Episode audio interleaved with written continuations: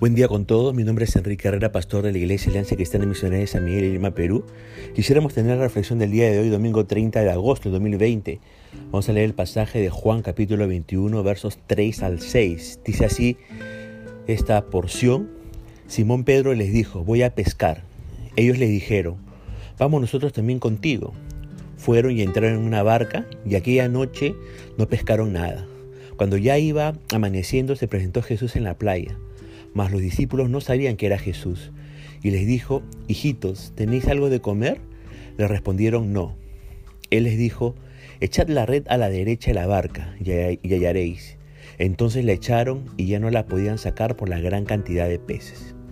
Fíjese que en el versículo 1, este capítulo 21 del libro de Juan, esa frase después de esto se refiere a la prueba de que ya se había registrado la resurrección de Jesús como lo vemos en Juan capítulo 20, verso 1 al 31. En el versículo 2 se nos dice que siete discípulos del Señor estaban juntos. Al parecer estaban en alguna casa aún ocultándose por temor de las autoridades religiosas judías. El verso 3 nos dice que Pedro fue a pescar.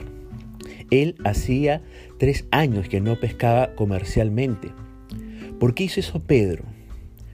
Muy probablemente porque Pedro era muy consciente de la caída que había tenido.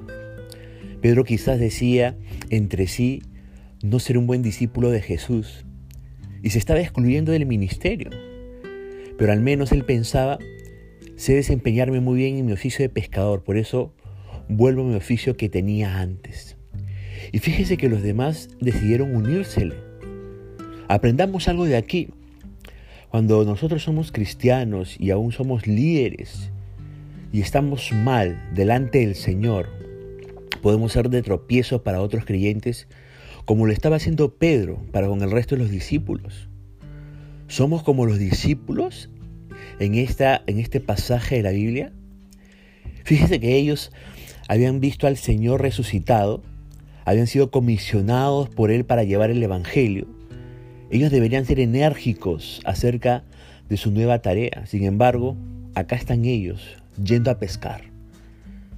Yo pregunto, tengamos cuidado de ser de tropiezo para otros hermanos en la fe por causa de nuestro pecado. Y si no estamos en pecado, vivimos nuestros días como si la vida fuera solo ordinaria y monótona, como si la resurrección de Jesucristo no lo, no lo hubiera cambiado todo. No, mis hermanos. Esa no es una manera de vivir en este presente siglo. Recuerde que el Espíritu Santo también nos ha comisionado para esparcir la buena noticia del Evangelio. Nada puede ser, entre comillas, ordinario nuevamente en nuestras vidas. Si hemos experimentado al Cristo resucitado en nosotros. El versículo 3 nos continúa diciendo que fueron en la noche a una playa alejada y no pescaron nada, ni siquiera pescaron un resfriado. Fíjese que en el versículo 4 entra en escena el Señor Jesús.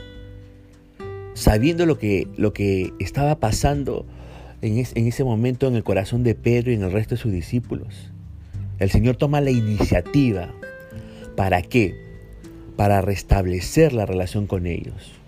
Jesús sabía la necesidad tan profunda que estaba viviendo sus discípulos, en especial Pedro. Y con mucho amor el Señor de la gloria se dirige a estos hombres como hijitos, ahí en el versículo 5. Un término de amor. Cuando Jesús agregó esta pregunta, ¿verdad que no tenéis nada de comer?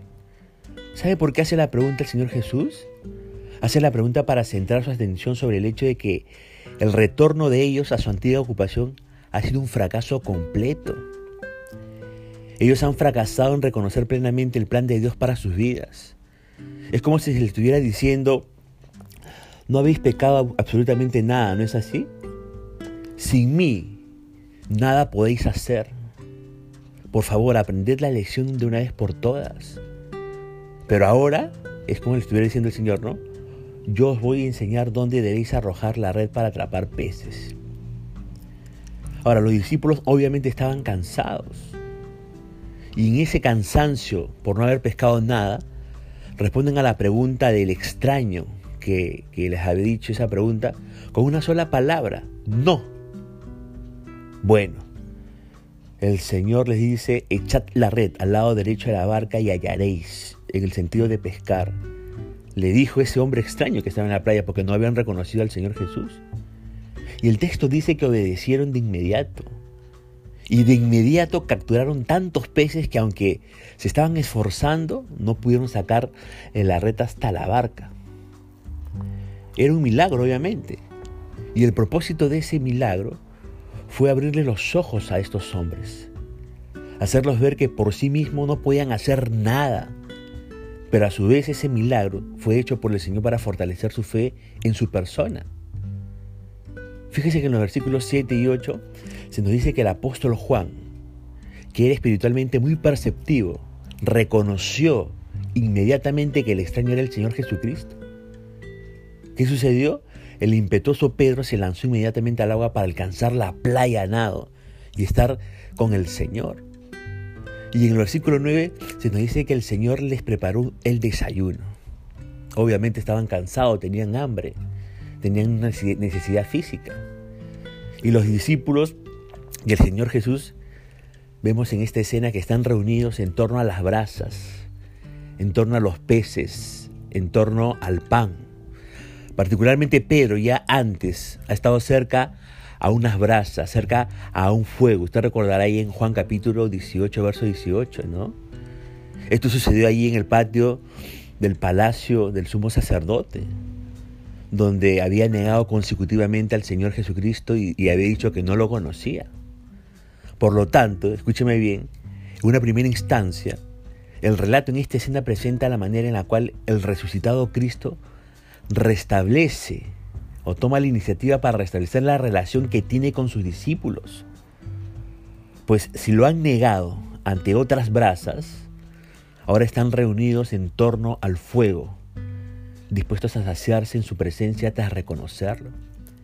Ciertamente, déjeme decirle, aun cuando los discípulos han retornado al oficio que tenían antes de ser llamados por Jesús a ser pescadores de hombres, reconocen al resucitado en esta escena que concluye con el silencio de los demás discípulos. Ahora, este reconocimiento de la presencia de Jesús es evidente para los discípulos, ya que ninguno de ellos se te va a preguntarle, como dice el verso 13 eh, este capítulo 21, quién era, sabiendo muy bien que era el Señor. Pero lo que sí es cierto es que el Señor Jesucristo le estaba dando una segunda oportunidad a todos, especialmente a Pedro, quien lo había negado, y a los otros que huyeron y lo abandonaron.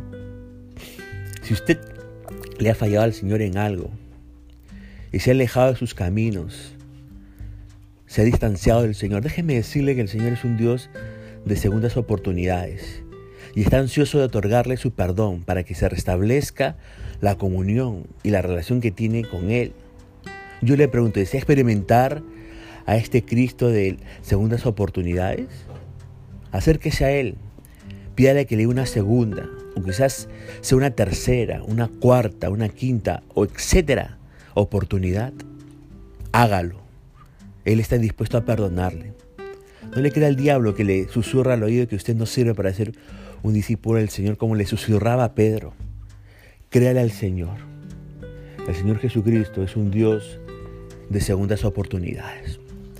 Dios nos ayude si estamos no en correcta relación con el Señor, acercarnos a Él y a entrar en una correcta relación con Él para gloria y honra de su nombre. Ya nos estaremos comunicando el día de mañana. Que Dios le bendiga.